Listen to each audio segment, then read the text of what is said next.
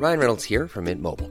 With the price of just about everything going up during inflation, we thought we'd bring our prices down.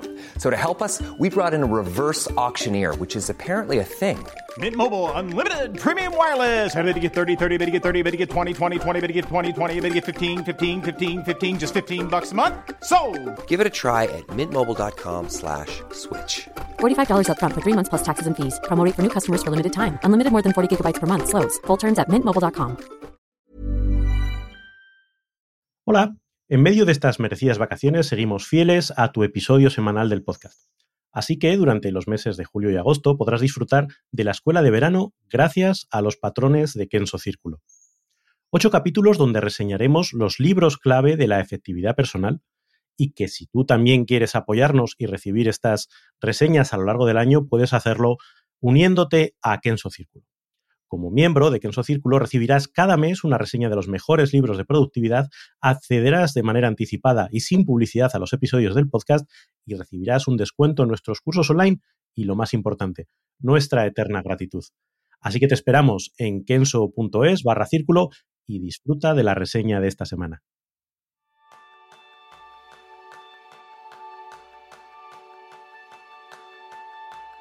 ¿Alguna vez has sentido cómo el día a día te desborda sin poder centrarte en tu vida? ¿Tienes tantos objetivos que alcanzar que se te olvida saber cuáles son los más importantes? Si tu respuesta es afirmativa, es el momento de convertirse en esencialista. Y ese es el tema principal del programa de esta semana, donde aprenderás cómo enfocarte en lo que de verdad te importa de la mano del libro Esencialismo de Greg McKeown. Bienvenidos a un nuevo episodio de Kenso Círculo, el podcast donde descubrirás los libros para vivir en efectividad y ser más feliz. Yo soy Ron Sangers, aprendiz en esfuerzo mínimo para conseguir resultados. Yo soy Kike Gonzalo, aprendiz en preguntarme para qué. Como siempre, bienvenidos a todos vosotros miembros de Kenso Círculo y la verdad es que hoy tenemos un libro de lo más interesante. Jerún, ¿a ti qué te ha parecido? Porque a mí creo que hay grandes aprendizajes que podemos sacar de este libro. Sí, el, el, desde hace mucho tiempo me, me gusta mucho eh, Greg McKeown, o, no, todavía no sé cómo se pronuncia el nombre, ¿no? um, y justo este día salí en, esta, en la lista de podcasts escuchando, salía una entrevista con él, que justo esta mañana que he terminado esta entrevista en el podcast de Tim Ferriss. Tim Ferriss también hemos, hemos eh, reseñado el libro, que su podcast es bastante mejor que el libro ¿eh? que hemos reseñado. Y, y, la gracia de entrevista es la segunda vez que viene Greg McKeown y, y venía porque acaba de publicar un nuevo libro, el, el, el siguiente, siguiente bestseller seguramente. Y, y, la gracia es que Greg McKeown es, es una persona que, que, sabe hablar tan bien y sabe muy bien que al final... Eh, eh, aunque Tim Ferriss es un buen entrevistador, al final el, es el Greg McKeown que, que, se, que, toma un poco la iniciativa y al final acaba de hacer una sesión de coaching con Tim Ferriss. Y, ¿De verdad? Y es la segunda vez que, que, he escuchado esto y la primera vez pasaba lo mismo. Y, y, y, esto, pues básicamente Tim Ferriss hace una pregunta y Greg McKeown pues básicamente dice, vale, pues para explicarlo, pues tú cojo una. Y, y lo guíe por un... Y medio entrevista es más Greg McKeown haciendo preguntas a Tim Ferriss para, sobre sus problemas, su vida, etcétera eh, intentando ayudar a Tim Ferriss que al revés. Y es súper interesante. Me ha encantado.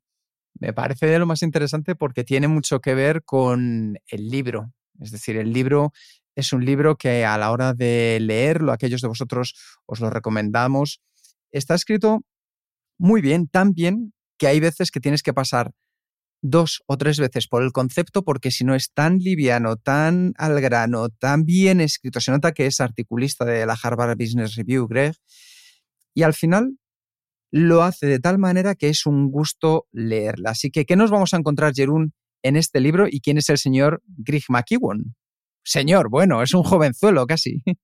Sí, sí, obviamente tiene que ser un libro bien editado porque si vas a publicar un libro sobre esencialismo, pues tiene que ser que tiene que contener solo el esencial, ¿no? No, no te puedes desarrollar mucho, ¿no? Tiene que ser un libro fácil de leer y tiene que ser, un, pues esto, un, un, libro que exprese lo que hay, ¿no?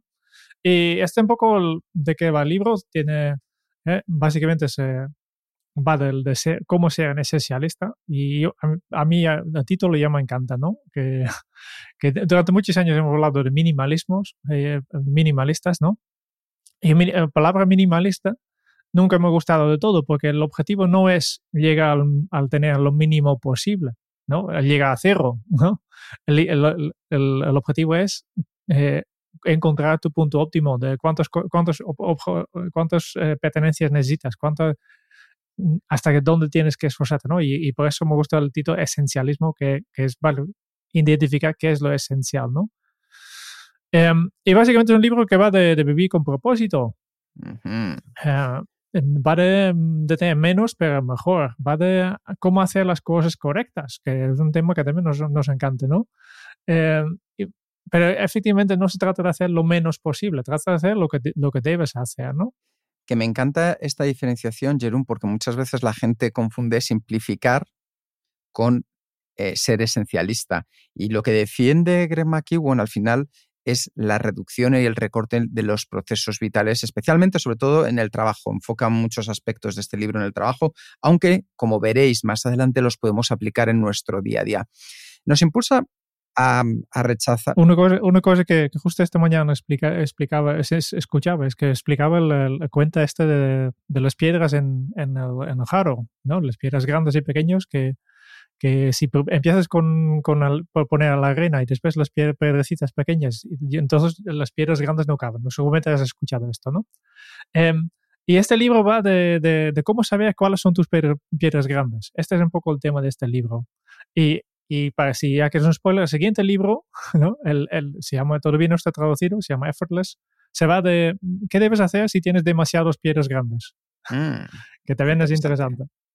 Bueno, pues por resumir un poco lo que nos vamos a encontrar en este libro y en este podcast es cómo podemos pasar de tomar decisiones reactivas a, en su lugar, tomar decisiones conscientes y hacer solo lo que tú hayas decidido hacer, eliminando el ruido que hay a tu alrededor y aceptando, lo veremos luego, las compensaciones por esas decisiones que tomas. Así que, como dice Green McGregor, vamos a ser esencialistas y vamos a trabajar con un punto de partida que son cuatro pilares, como en el caso de Kenzo, ¿verdad, Jerón? Sí, sí, sí. Em, una vez que sabes que cuál, cuál es un esencialista, básicamente em, te trazo una, un, un, viaje de, cuatro partes y cada parte tiene varios conceptos, que, en total son 21, 21 capítulos, ¿no? En cada secciones.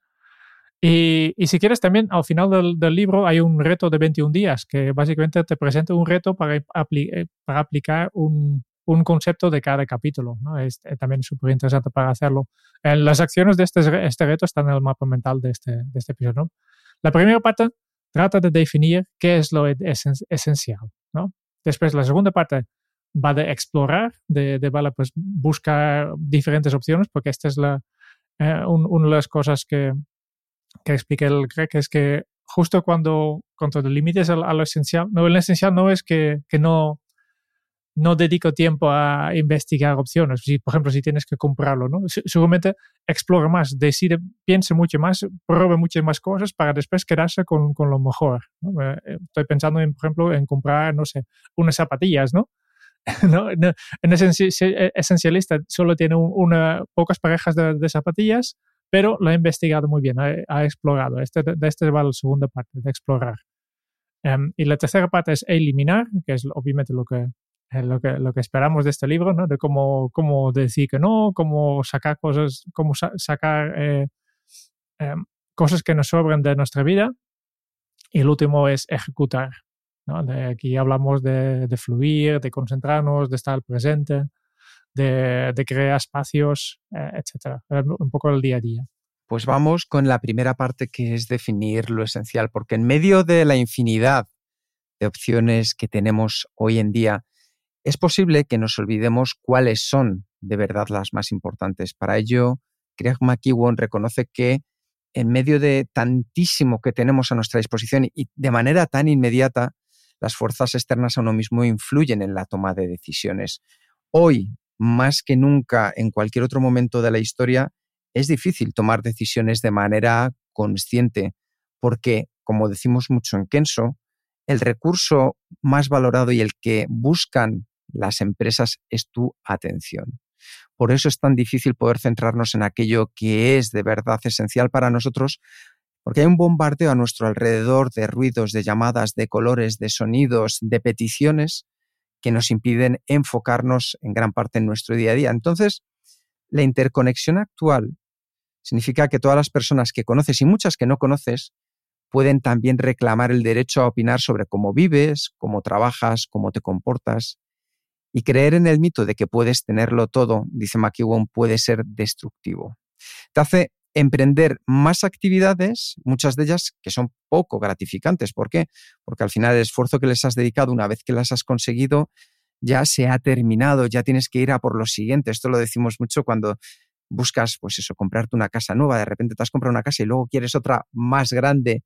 Entonces, lo importante es darnos cuenta que hacer más trabajo menos significativo intensifica ese estrés con el que sobrevivimos nuestro día a día y nos hace estar menos satisfechos con nuestros logros. Para ello, lo que nos sugiere Greg es reducir la vida a lo esencial, pensar en que menos, pero mejor. Yo creo, Jerón, que este es un tema de verdad importante para nuestro día a día a la hora de tomar decisiones. Sí, sí, hay una, una gráfica que, es un diagrama Venn de, tres círculos eh, y, lo explica perfectamente, ¿no? Lo que queremos es, un círculo es todo, ¿no? El otro es popular y el tercero es ahora. Y aquí el centro es un poco lo que todos están buscando, pero él llama el punto máximo de frustración, ¿no? Porque lo queremos todo, lo queremos ya y queremos todo lo que, porque es, porque es popular, ¿no? Y lo que tenemos que buscar es cambiarle un poco las etiquetas de los niños y luego todo necesitamos la cosa correcta, ¿no? Entonces, en lugar de popular, necesitamos eh, elegir la cosa por la razón correcta, ¿no? Y en lugar de no, de ahora, necesitamos poner, ponerlo en el, en, en el, momento correcto, ¿no? Y ahí está el punto máximo de contribución. Y esto es lo que tenemos que buscar, ¿no? Y hay opciones, simplemente pensamos que, por, que tenemos que hacer todo, que, que eh, hay que, ¿no? Este es para mí una, una clave de esta primera parte, es que cambias un poco de la palabra, eh, ya sabes, las palabras te crean realidades, ¿no? Y de pasar de de la típica frase de un no esencialista, que es tengo que hacer esto, tengo que hacer esto, debo hacer esto, el esencialista eh, pasa eh, yo elijo hacer esto. Eso es. Yo creo que es, es eh, para mí ya una, un primer paso muy importante porque, porque está en tus manos. Está tú puedes elegir lo que hay que hacer, no hay que, no hay que hacerlo todo, porque al final siempre tienes opciones. Te pueden quitar opciones, pero eh, elecciones siempre, siempre, siempre tendrás. Nunca te pueden quitar tu capacidad de, interna de elegir. Aquí volvemos también al, al, gran libro de Viktor Frankl, ¿no? que, que, también salía esto de yo elijo. Pues, no, nos pueden eh, poner un campo de concentración y nos pueden hacer todo, pero yo puedo decidir cómo reaccionar delante de esto. Desde luego, Jerún, yo creo que este punto de partida es maravilloso porque muchas veces vamos enfocados en cómo organizar nuestro día a día de abajo arriba, es decir, de las miles de tareas que tenemos que nos desbordan a nuestro alrededor y de ahí poco a poco decir cómo vamos avanzando. Cuando creo que el camino correcto es el inverso, es preguntarme hacia dónde me quiero dirigir y desde ahí decidir y poder priorizar qué tareas me ayudan a llegar, qué, qué tareas me encaminan en esa dirección. Y creo que aquí lo hace muy bien Greg porque nos da un punto de partida en el que luego todos nos podemos ver identificados y somos conscientes, porque ¿quién? Respondedme vosotros a esta pregunta, ¿quién no quiere acercarse a hacer las cosas correctas en el momento correcto y de la manera correcta, como decimos en Kenso? Yo creo que ese es un, un buen punto. Y una vez que ya podemos decir que nuestro entorno tiene miles de distracciones, tenemos que eliminar todas aquellas tareas que no contribuyan hacia tus objetivos. Porque muchos libros de éxito, de autoayuda, de los que podéis encontrar en cualquiera de las librerías famosas colgados, que por cierto, yo el otro día me dio por pasearme por estas estanterías de, bueno, una FNAC, voy a hacer un poco de publicidad, y me llamaba la atención cómo van enfocados con un título que haga picar, pero luego abrías, veías el contenido y decías, wow, es tremendo. Al final, están enfocados en unos objetivos que no es querer lo correcto para tu vida, sino algo que es mucho más profano, es más mundano, es para todo el mundo. Y, me encontré también con muchos que lo que hablaban es de reducir el desorden en estanterías, cocina y en armario de ropa. ¿Te suena, no? Sí, sí, sí. La, la María Kondo. María Kondo, eso es. Pues McEwan señala que también, en cierto modo, podemos aplicar algunos principios que son similares para reducir el desorden en nuestra vida. Y la idea es considerar con cuidado si una búsqueda o un trabajo en particular hace y nos aporta una mayor contribución para conseguir lo que queremos. Porque cuando identificamos las actividades que cumplen las prioridades que nosotros buscamos, es tan sencillo como deshacernos del resto. Es eliminar o dejar para un momento posterior todas aquellas tareas que no vayan a contribuir de manera directa y eficaz al logro de tus objetivos. Y eso significa, subraya Greg, que necesitas un conjunto claro de tareas y métodos. Porque reducir la vida a lo esencial va en contra de la naturaleza de la mayoría de las personas, que siempre queremos acaparar más. Es decir, por instinto nos hemos acostumbrado a más, más, más.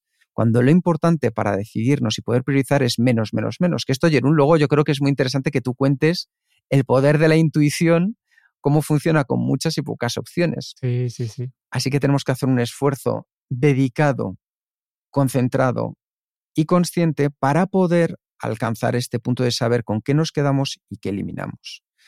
Porque los esencialistas, según Greg, confían en tres aspectos cruciales de la vida. El primer elemento de la mentalidad esencialista es la elección individual. Y esto significa que solo tú puedes y debes elegir cómo vas a invertir tu energía, tu tiempo, tus recursos, las herramientas a tu disposición. Hacer la elección correcta y positiva es siempre el objetivo esencialista. El segundo aspecto que controlan aquellas personas esencialistas es la prevalencia del ruido. Greg McEwan afirma que casi todo lo que hay en tu vida que no promueve tus objetivos es un poco más que ruido. Entonces las personas esencialistas aprenden a cortar el ruido, a apagar esa radio y dedicarse a lo que de verdad importa. Y el tercer aspecto es la realidad de las compensaciones. Es que no se puede hacer o tener todo. Las personas esencialistas consideran y luego persiguen aquellos tareas, aquellos asuntos, aquellos proyectos más significativos que quieren alcanzar, resolver, cumplir. Porque como dice Greg, cuando los individuos se involucran en demasiadas actividades dispares, incluso buenas, pueden fracasar en la consecución de sus misiones esenciales. Sí, sí, hay un, un, un, párrafo que a mí me ha chocado que dice, bueno, pues eh, especialmente en las concesiones, porque no estamos acostumbrados, ¿no? Queremos tenerlo todo.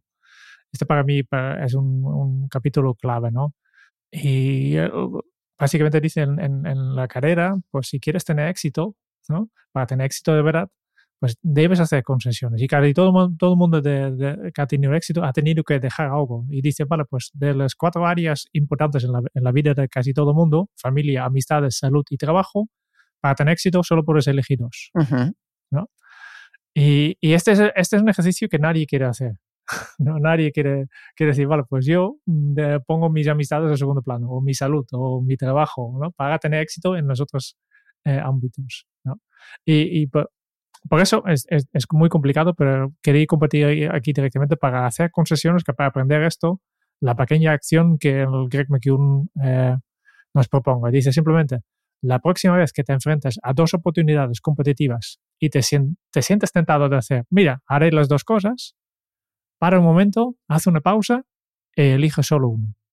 Simplemente toma esta conciencia de, yo quiero hacer los dos, yo quiero tener, tener los dos, no quiero elegir, pues para, toma una pausa, reflexiona y oblígate a elegir. ¿no? Es una pequeña acción, como nosotros llamamos un, un más, ¿no? microacción sostenida, que se puede hacer ya para aprender un poco a, hacer más concesiones. Yo creo que para mí es la parte más, una de las partes más, más, eh, más complicadas, ¿no? Además de tener, obviamente, una buena base para hacer este, este, este concesión, ¿no? Para, para distinguir, tener claridad sobre tu propósito, tener claridad que, eh, del, sobre cuál es el 20% de esfuerzo que produce el 80% del resultado, ¿no? De la ley de Pareto.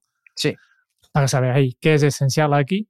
Y, y esto obviamente siempre va basado en tu propósito. Y yo creo que es, es algo súper importante y, y, la, y, yo creo que un poco el núcleo de todo el libro. Porque una vez que has definido el resto simplemente es, es eh, una aplicación práctica de, de, de esta decisión. Pero aquí definir lo que es esencial para mí es, es el primer paso y es con diferencia el, más importante, ¿no? elegir lo que, lo que para ti es, es, esencial, distinguir entre lo esencial y no esencial y después hacer concesiones. Tener, tener claro que no puede tenerlo todo. Sí, es que me gusta mucho lo que estabas comentando, Jerún, y es que al final, cuando somos conscientes que si intentamos abarcar todo y cuando todo es urgente, al final nos tenemos que dar cuenta que nada es urgente. Si todo es para allá, nada es para allá, porque no estamos dedicando nuestros mejores esfuerzos, capacidades, pasiones, dedicación, visión es entonces cuando vivimos intentando apagar fuegos de manera constante sin avanzar. Y nosotros lo que queremos es avanzar. No significa que dejemos de lado esas otras áreas, significa que las dejamos para otro momento posterior, porque ahora queremos avanzar en esta dirección y con este sentido. Así que me parece muy bueno ese punto que, que comentabas. Otro de los temas que trata Greg en su libro es un poco la comparación que encuentras a menudo entre las personas esencialistas y no esencialistas, que lo utiliza como leitmotiv a lo largo del libro. Y es que los no esencialistas creen que pueden tenerlo todo y los esencialistas identifican las compensaciones más productivas y deciden dónde ir con todo. Entonces, para ello pone el ejemplo de Southwest Airlines como ejemplo de poder de las compensaciones positivas. Que es el CEO de esta compañía, hace concesiones de manera consciente para garantizar prácticas empresariales sólidas. Es decir, lo que hizo es tomar una decisión con un propósito y a partir de ahí centrarse solo en él. De hecho, Southwest solo vuela en rutas punto a punto, es decir, directamente de una ciudad a otra para evitar aumentar así el precio de los billetes y cubrir el coste pues, de la comida a bordo. Pues, por ejemplo, Southwest no sirve comidas. Solo ofrece una clase de billete que es la económica. Y al final, si estas opciones hacen que los pasajeros se dirijan a otras compañías, Greg McEwan afirma que a esta empresa no le importa, porque lo que hicieron fue proponerse dirigir una aerolínea de bajo coste. Lo que nunca pretendieron fue que le gustara a todo el mundo. Y eso al final, tomar decisiones difíciles y no gustarle a todo el mundo es algo que tenemos que tener en nuestra cabeza en cómo hacerlo. ¿Por qué? Porque siguiendo este ejemplo, muchas otras aerolíneas intentaron copiar este estilo, este estilo, pero manteniendo, oye, pues quiero mantener un poco del servicio, de la atención. No, Tú tienes que ir 100% con lo que sea tu propósito esencial. Porque los esencialistas saben que no pueden tenerlo todo. Así que hacen concesiones efectivas porque saben que eso no es necesario en su día a día. Así que aquí, Jerún, yo creo que podemos también proponernos determinadas acciones que nos lleven a tener en cuenta qué cosas podemos dejar de lado y hacer concesiones efectivas. Claro, aquí es importante de, explorar un poco también tu, las patas que tienes, ¿no? Es que, y, y, reflexionar. Yo creo que, un poco un, tema en, todos los libros que a nosotros nos gustan es que, que al final para, para mejorar necesitas invertir un poco de tiempo, necesitas pensar, ¿no? Necesitas simplemente escapar de tu día a día.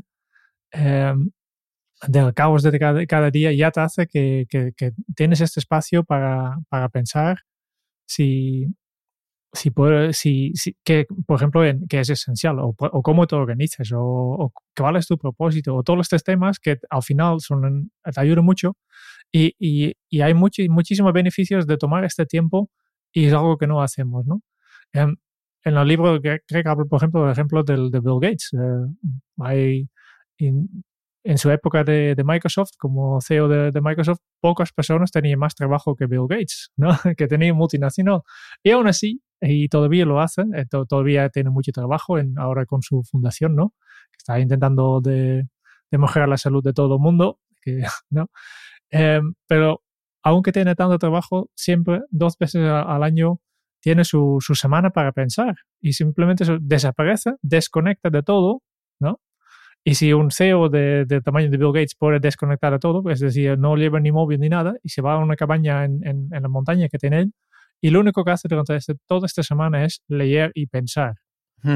Y ojo, no es, no es que Bill Gates el resto del año no lea, que es una de las personas que más libros ha leído en, en, Cierto. en que yo conozco, porque siempre va con un libro, siempre, a cada, cada segundo que tiene. Con una bolsita llena de libros, sí, sí. Tiene un asistente que se los prepara. Sí, sí, sí, sí.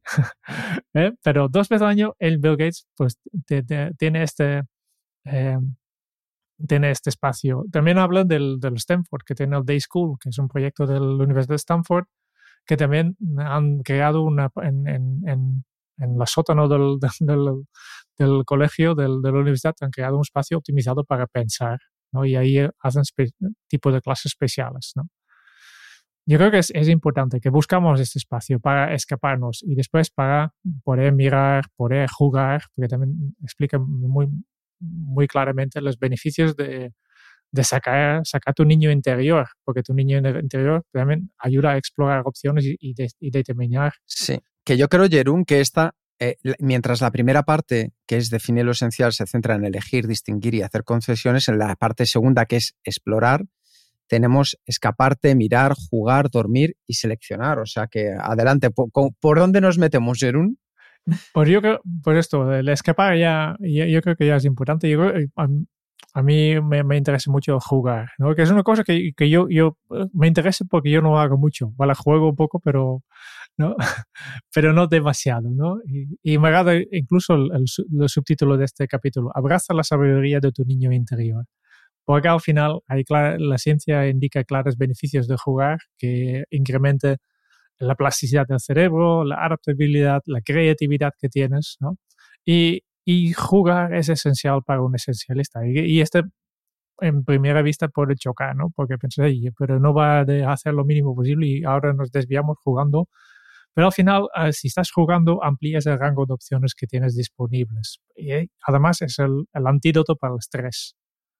Y, básicamente, si juegas, puedes tener, y, y a mí me ha sorprendido, un, un, montón de efectos positivos en la función ejecutiva del cerebro, en la patológica, ¿no? Porque jugando aprendes a, prever mejor, a priorizar mejor, a planificar mejor, a anticipar mejor, a delegar mejor, a decidir mejor, a analizar mejor. Por tanto, el juego no solo nos ayuda a explorar que lo es esencial, pero es una actividad esencial en sí, por su propio derecho.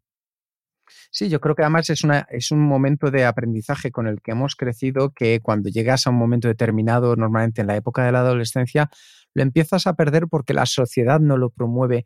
Y es ahí donde jugando hemos aprendido muchos a tocar un instrumento, a pintar, nos guste más o menos, a poder escribir. Y cuando decidimos retomar hobbies, muchas veces lo hacemos desde un punto de vista muy procedimental, es decir, con esa racionalidad ya que nos da la madurez.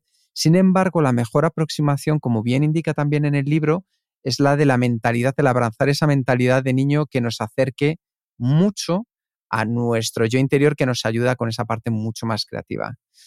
Y, y, también importante, jugar es una mentalidad. El hecho que, que, una persona juegue fútbol no quiere decir que está jugando, porque hay, sí.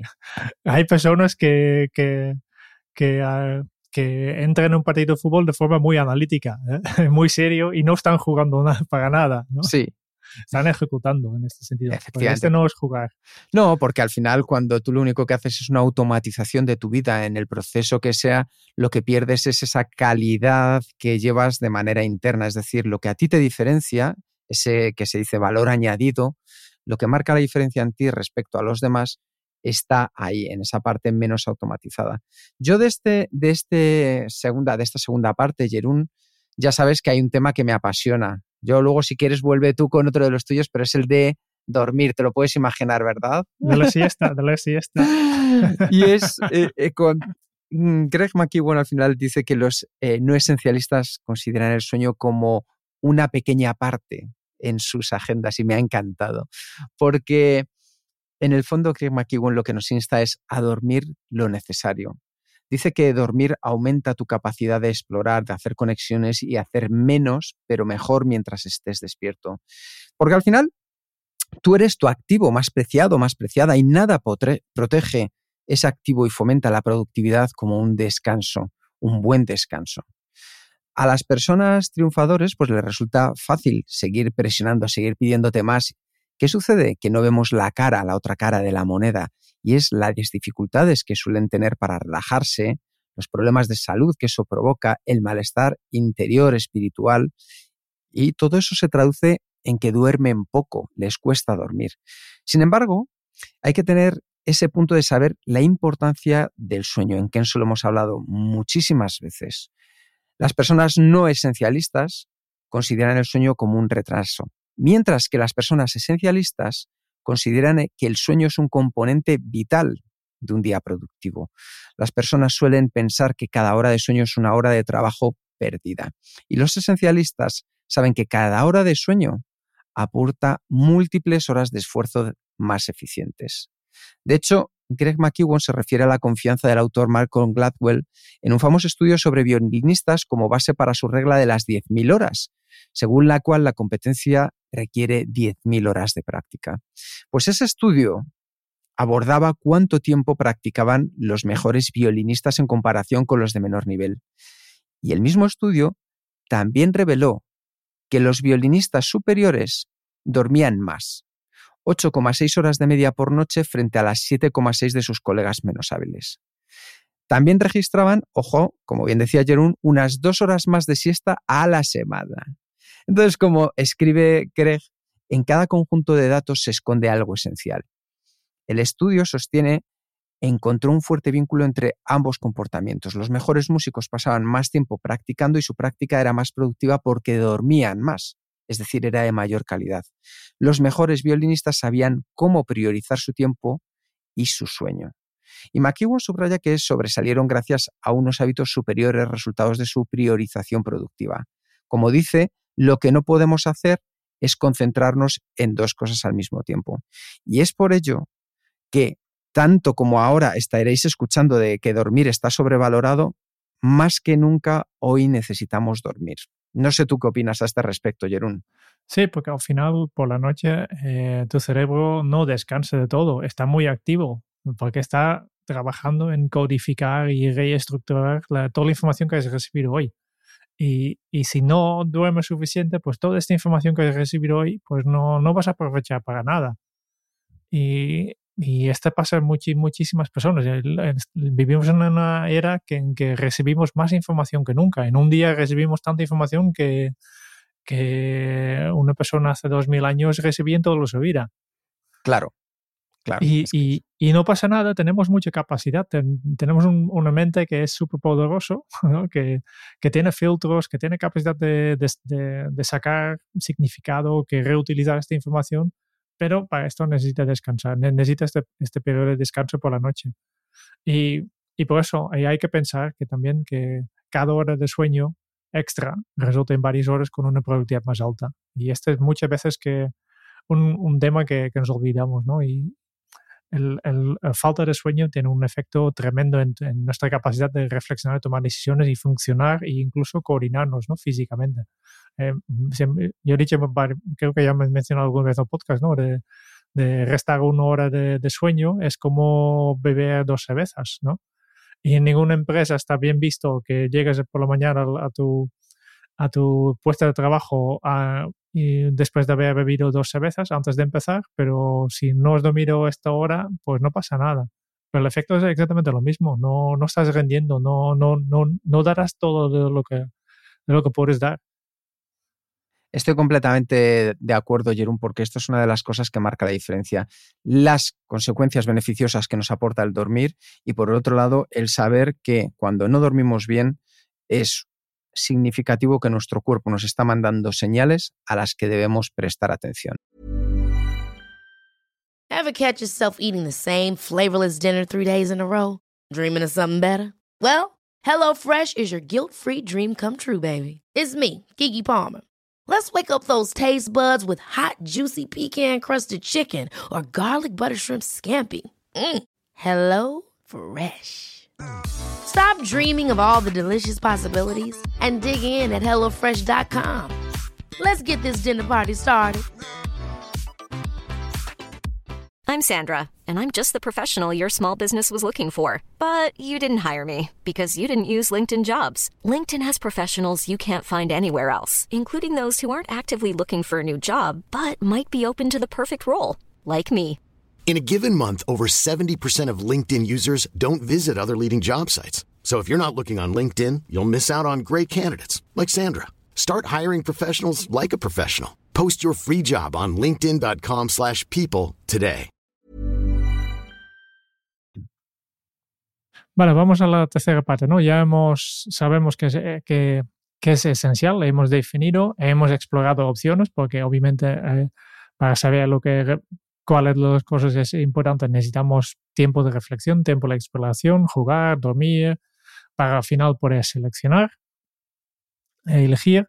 Y después ya tenemos la, la, otra opción, es, vale, si yo he elegido a qué voy a decir que sí, eh, obviamente quiere decir que hay un montón de cosas que, que tengo que decir que no y tengo que eliminarlas. Y aquí lo tenemos muy complicado, tenemos muy complicado porque es, es muy, muy, muy difícil, ¿no?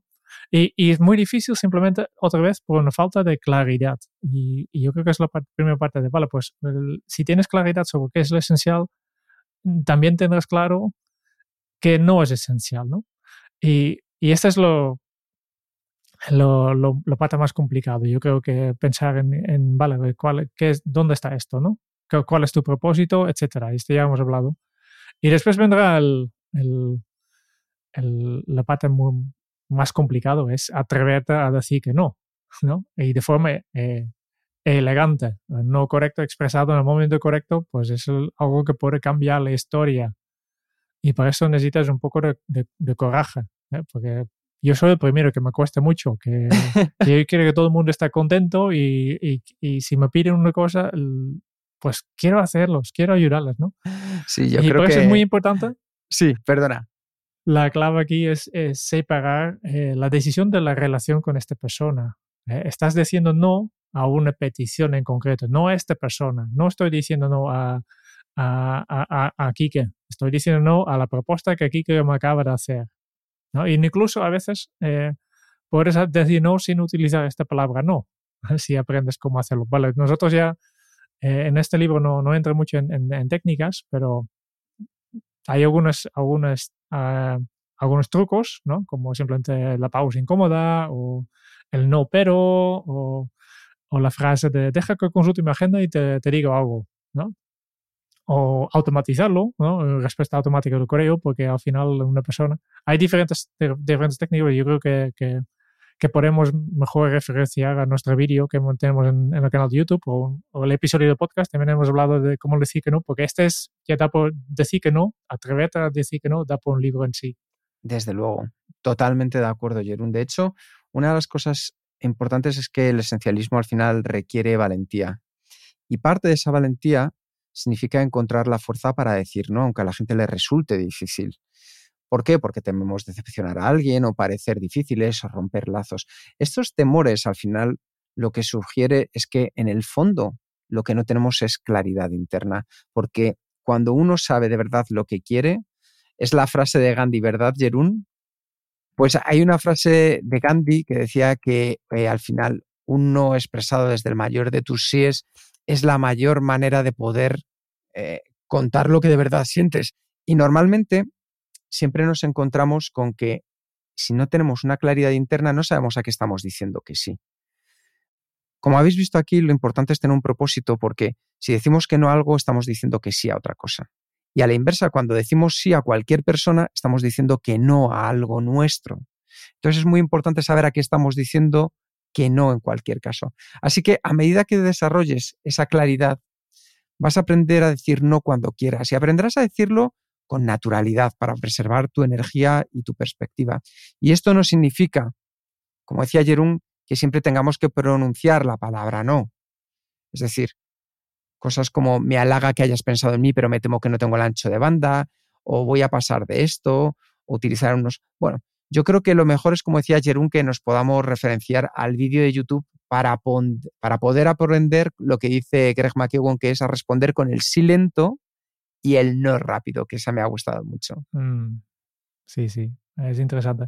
Y, y el otro que, la otra técnica que me ha gustado es la piloto, prueba piloto de reverso. Que habitualmente cuando um, una empresa, por ejemplo, lanza un producto nuevo, primero hace un, un prueba piloto, ¿no? Un, un, producto mínimo viable, ¿no? Que, que prueben y lanzan allí.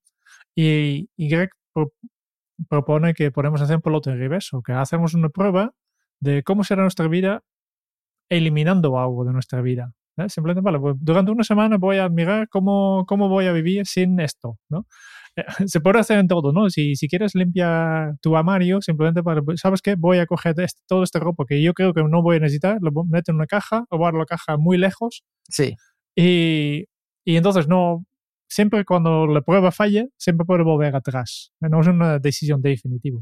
Obviamente, al final tendrás que, que, que, ir y coger la caja y, y, la, y, y lanzarlo igualmente, o reciclarlo finalmente, pero este a mí es, es, es una técnica que, que, me ha gustado, ¿no? Simplemente el prueba piloto en reverso. Sí, yo creo que esto es uno de los factores esenciales, el no, que lo, lo hablamos, lo comentamos muchísimas veces. Y también hay que entender algo que marca la diferencia, y es que este no nos va a ayudar a algo que para mí es importantísimo, y es el aceptar demasiado. Las personas que no son esencialistas aceptan demasiado, mientras que las personas esencialistas rechazan el 90% de las oportunidades. Dice Greg McEwan que el camino del esencialista significa vivir por diseño, no por defecto. Y para aplicar de manera correcta el método del 90%, reitera que hay que saber cómo funcionan las compensaciones. Es decir, si eres lo suficientemente despiadado eh, eh, en el sentido positivo, es decir, lo suficientemente exigente con tus criterios, vas a acabar rechazando una o más alternativas perfectamente viables, porque al rechazar una opción cercana a la perfección estás apostando por tu criterio y apostando porque aparezca una opción más cercana a la perfección. Ser selectivo te da poder, porque no estás eligiendo la alternativa que las circunstancias te imponen, ni el camino más fácil, ni el que tus compañeros pueden o piensan que deberías elegir. Estás eligiendo por diseño, no por defecto. Y este es un cambio significativo. Y la aplicación de la regla del 90% a diversas áreas de tu vida te enseña que si tus criterios no son tan elevados como deberían ser, las múltiples opciones que te rodean te van a abrumar. Sin embargo, si mantenemos un criterio importante del 90%, eliminamos la indecisión, la emoción, la compulsión de los procesos de decisión. Este 90% te obliga a pensar y considerar cada movimiento. Una persona no esencialista acepta cualquier, casi cualquier petición u oportunidad y apenas tiene criterios, mientras que un esencialista rechaza el 90% de las oportunidades, espera a que aparezca la oportunidad más adecuada y entonces se centra. Así que ten en cuenta que en la práctica esto puede resultar más fácil de decir que de hacer, pero como decía Steve Jobs, al final he dejado pasar miles de proyectos maravillosos para centrarme en los que de verdad importan. Esa capacidad que hace poco Jerún lo veía en un vídeo de Jonathan Eiffel, que era el ex vicepresidente de, de diseño, le preguntaban, en, no sé si era la Universidad de Oxford, en una entrevista que le hacían acerca de cuál era el aprendizaje que había sacado que más le había impactado a Steve Jobs. Y contaba justo este, la capacidad de decir que no a proyectos interesantísimos para poder centrarse y concentrarse en aquellos pocos que de verdad había seleccionado. Dice, claro, al principio dice, me llamaba mucho la atención porque eran cosas maravillosas lo que le proponíamos. Y luego con el paso del tiempo entendíamos la potencia de centrarnos de verdad en un proceso y así poder hacer lo que estuviéramos haciendo, fuera un servicio, fuera un producto, de la mejor manera posible. Es complicado, ¿eh? es complicado, no es nada fácil, pero al final es, eh, yo creo que es cuestión de poner límites, ¿no? De, y, pensamos que, que, cuando tenemos menos cosas y tenemos estos límites que no nos, nos, limiten, pero justo al revés, ¿no? Los límites, el, el que explica son un poco como las paredes de un castillo de, de arena, ¿no? De, y si dejas caer una pared, se derrumba todo. ¿eh? Por eso es tan importante tener los límites, ¿no? Los límites protegen tu tiempo um, y, y, es importante, ¿no? Poner estos límites con unas reglas básicas, como pensando, vale, pues el problema de la otra persona no es mi problema, ¿no? No, no, no me pases el marrón. ¿eh? O, y tampoco hay que robar los problemas de la gente, ¿no? De proactivamente, ya, ya, ya vengo la solución para tu problema. No es necesario, no es esencial. Fócate en imprimir los tuyos, ¿no? Los límites también son una fuente de liberación, ¿no? Eh, explica, por ejemplo, el, el, el caso de un, de, de, un sitio donde muchas familias iban a jugar, pero estaba al lado del, de una autopista. Y pues los padres estaban sentados en unos, unos bancos tomando café y hablando juntos, y los niños estaban alrededor de estos bancos, porque no, no, no se atrevaba a, a, llegar muy, muy lejos. Hasta un día uno de los padres dice, vale, pues vamos a construir una valla alrededor del, del patio de juegos y así podemos dejar nuestros, nuestros, nuestros, niños jugando donde ellos quieren, porque no pueden salir y por tanto tampoco necesitamos tener miedo que, que se escapen y, y entren en, la autovía que está justo al lado. ¿no? Pues esto es un, claro ejemplo de cómo poner un límite te da mucha más libertad. Antes no, antes tenía, no había límites, en principio podía ir donde quieran y este básicamente frenaba bastante a estos niños. Hmm. Y yo, Jerún, si me permites, para terminar, sí que me gustaría, para terminar, quiero decir, con este, este punto, hay uno, hay uno de los temas que trata Greg que me ha encantado y es que al final, para priorizar, lo más importante es vigilar tu capacidad para establecer prioridades significativas, que tiene mucho que ver con lo que contaba en el resto del libro. Eh, de hecho, cuenta el experimento de que cuando un compañero de trabajo y Greg tuvieron que elegir a 24 estudiantes entre casi 100 personas que solicitaban asistir a una de las clases de Greg, establecieron una línea de base de criterios sencillos y de nivel de entrada como la capacidad de un estudiante para venir a todas las sesiones de la clase. ¿no? Y entonces crearon con ello un conjunto de atributos ideales, como ver si un alumno potencial aceptaría los aspectos que cambian la vida. Cuando tuvieron lista toda, eh, todos esos criterios, calificaron de 1 a 10 a cada uno de los alumnos y si la puntuación media era inferior a 7, quedaban descartados, si era superior, entraban. Entonces Greg tuvo que elegir entre los estudiantes que se situaban entre 7 y 8 y decía que no eran terribles, pero tampoco eran estelares. Y durante ese proceso, Greg tuvo una revelación. Dice, si un candidato no era un 9 o un 10, estaba fuera.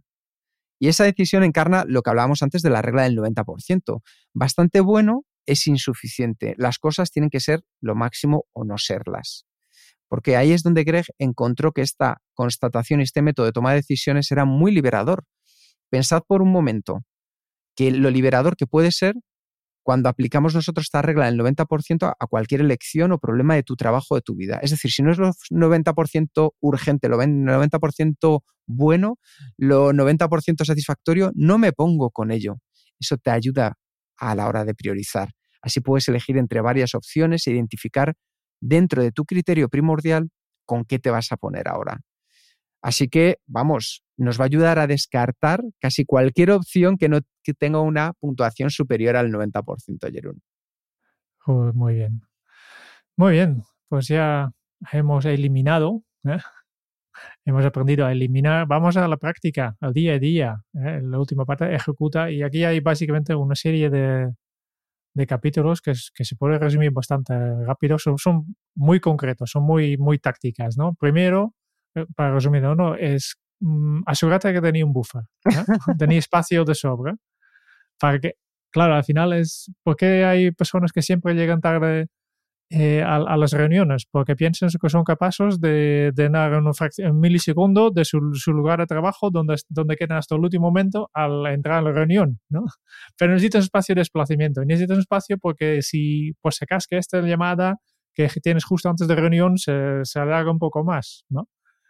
Eh, por tanto, al final es que, hay aquí un, problema de, la falacia de la planificación, de, que ya hablaba Daniel Kahneman, ¿no? Subestimamos el tiempo necesario para completar, una tarea. Y esto lo hacemos incluso si hemos hecho la tarea antes. No es no solo una cosa.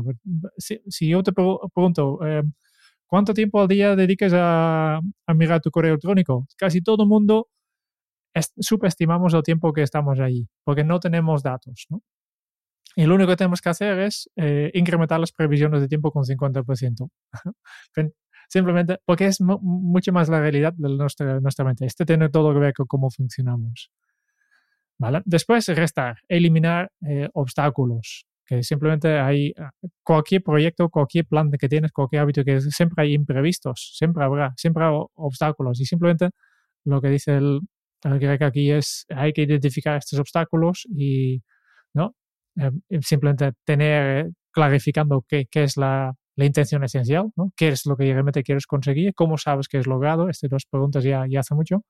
Y después mirar, vale, pues qué obstáculos puedo esperar. Esto explicamos nosotros en, en el método retos, ¿no? Siempre hablamos de planificando objetivos, hablamos también de los obstáculos, ¿no? Y, y lo que hay que hacer es intentar ya solucionar estos obstáculos para que luego puedas progresar, ¿no? puedas avanzar y aquí para avanzar la clave es simplemente celebrar todos los victorias. No, no fíjate en una cosa muy grande, pero dividirlo en partes más pequeños.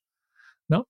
Está, está hay un ejemplo súper chulo en este, en este capítulo sobre el, el, ayuntamiento de Richmond, la policía de Richmond, que iba a, que ha empezado a repartir multas positivas. en lugar, en lo, en lo, en vale, pues este, tenemos muchos más problemas de, de, de, criminalidad y problemas de, de, convivencia aquí este, en esta ciudad. Y claro, ¿por qué, por qué nosotros como policía solo actuamos cuando los, ya es demasiado tarde, cuando ya ha pasado? ¿Por qué no hacemos algo proactivo? Y han, pues esto, han empezado a, a, distribuir multas para, multas positivas, ¿no? Eh, para, para cosas que la gente hace bien. y esta es una cosa que nosotros necesitamos intrínsecamente porque vivimos juntos, necesitamos reconocimiento por las cosas que hacemos.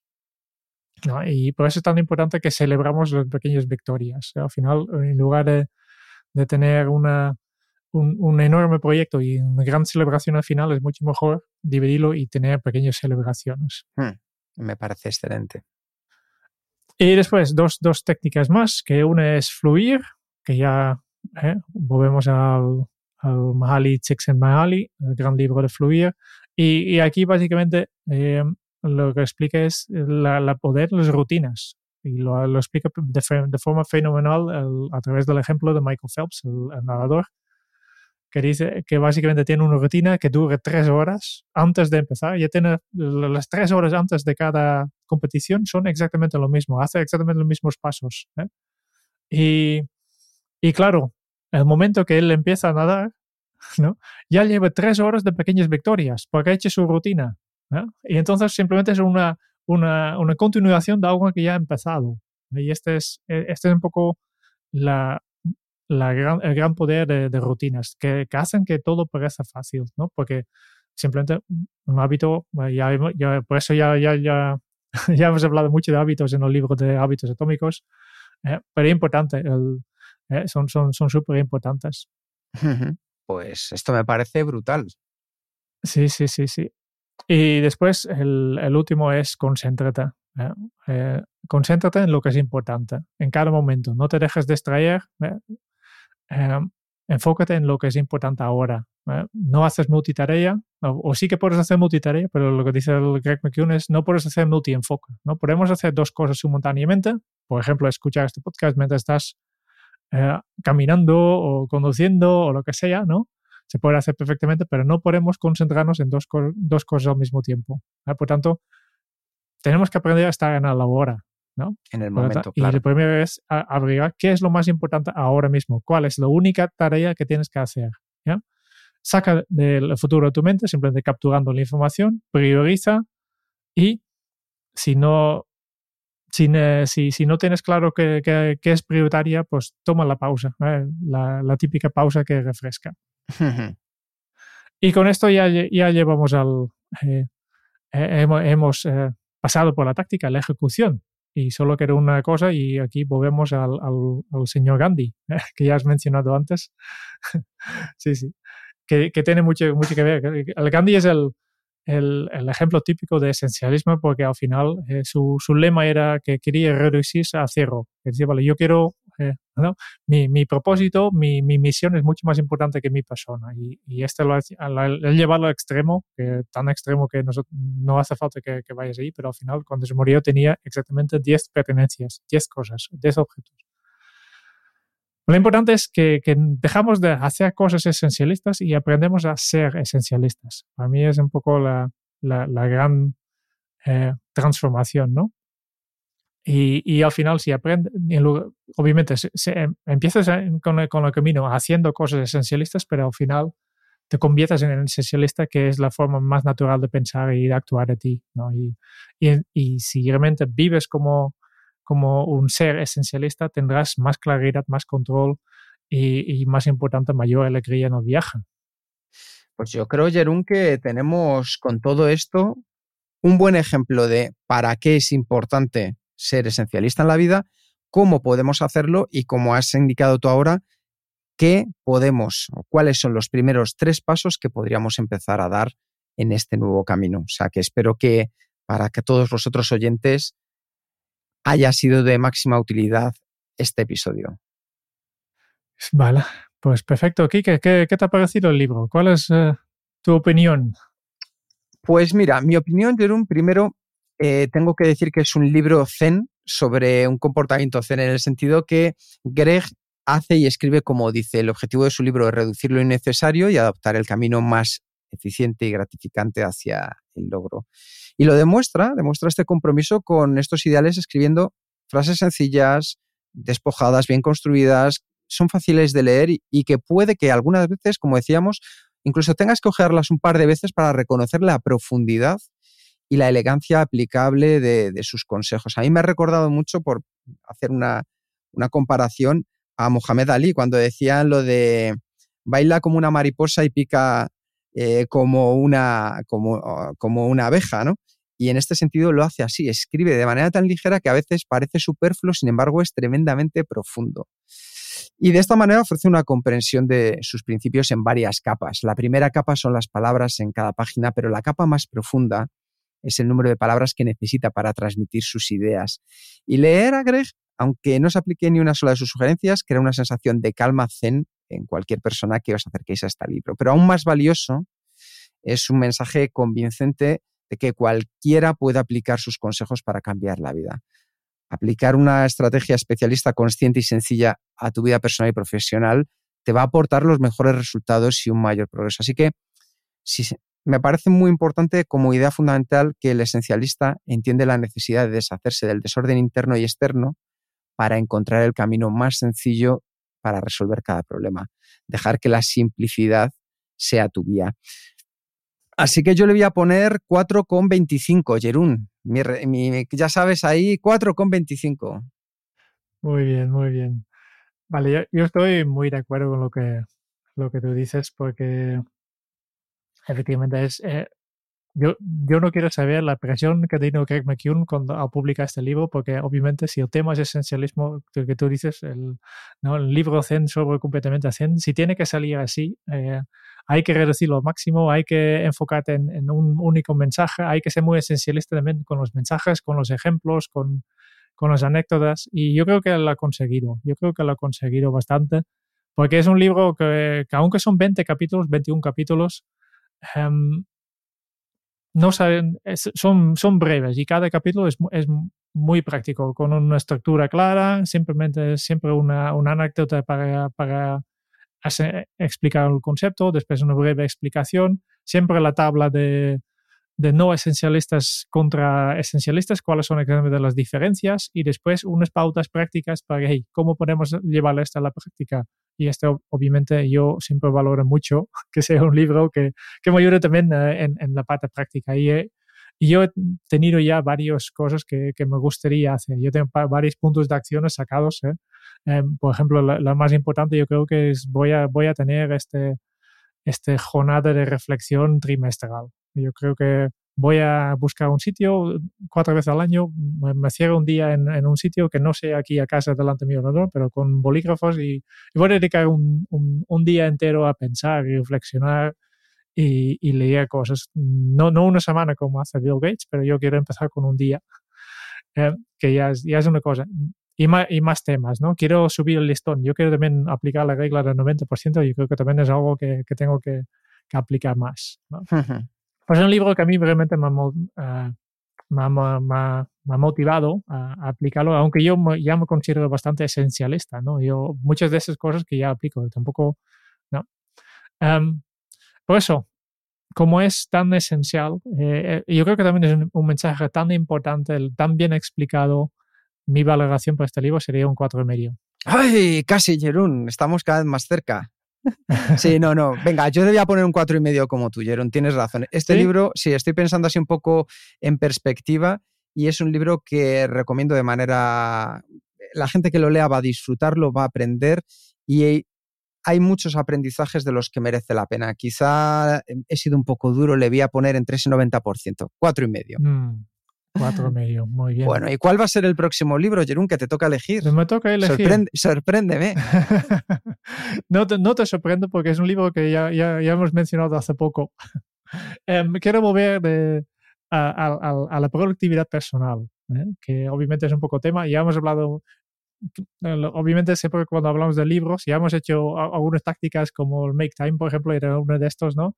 Eh, algunos más... Eh, más filosóficos y, y aún es más de, de propósito. Yo quiero volver al, al, a la productividad y, y hay un, un tema que, que, me gustaría explorar contigo, que es que el, si realmente existe una, un, un método, una, unos hábitos universales que son aplicables a, a todo el mundo. Uh -huh. Y por eso el libro que he elegido se llama Work Simply, Embracing the Power of Your Personal Productivity Style de Carson Tate. Qué bueno. Desafortunadamente no está disponible en castellano, me, me parece, pero eh, por tanto, eh, miembros de, de Kenzo Círculo, si quieres leer con nosotros, pues habrá que, que leer en inglés. Si, y si no, pues esperes de aquí un mes y tendrás el, el resumen y sabes de qué va y cuáles son las conclusiones de Carson Tate sobre cuáles son los diferentes eh, estilos personales de productividad. Miembros de Kenso Círculo, aparte de agradeceros que estéis ahí, sabed que aquí vais a tener una traducción, interpretación, un mapa mental de un libro que no está en castellano. Esto es una maravilla, Jerún. O sea, ¿cómo, cómo, cómo os tratamos? ¿Cómo os queremos? Muy bien, pues tengo, tengo mil ganas de leer este libro, Jerún, así que nos vamos a poner con él porque creo que hay muchas cosas de lo más interesante para sacar.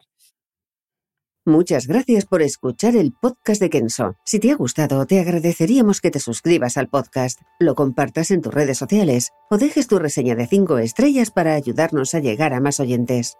Y si quieres conocer más sobre Kenso y cómo podemos acompañarte a ti, tu equipo o tu organización en el camino hacia la efectividad personal, puedes visitar nuestra web kenso.es. Te esperamos la semana que viene en el próximo episodio del podcast de Kenso donde Raúl, Quique y Jerún buscarán más pistas sobre cómo vivir la efectividad para ser más feliz. Y hasta entonces, ahora es un buen momento para poner en práctica un nuevo hábito Kenso. Deja que tu esencia sea tu guía. Nos escuchamos pronto. Chao.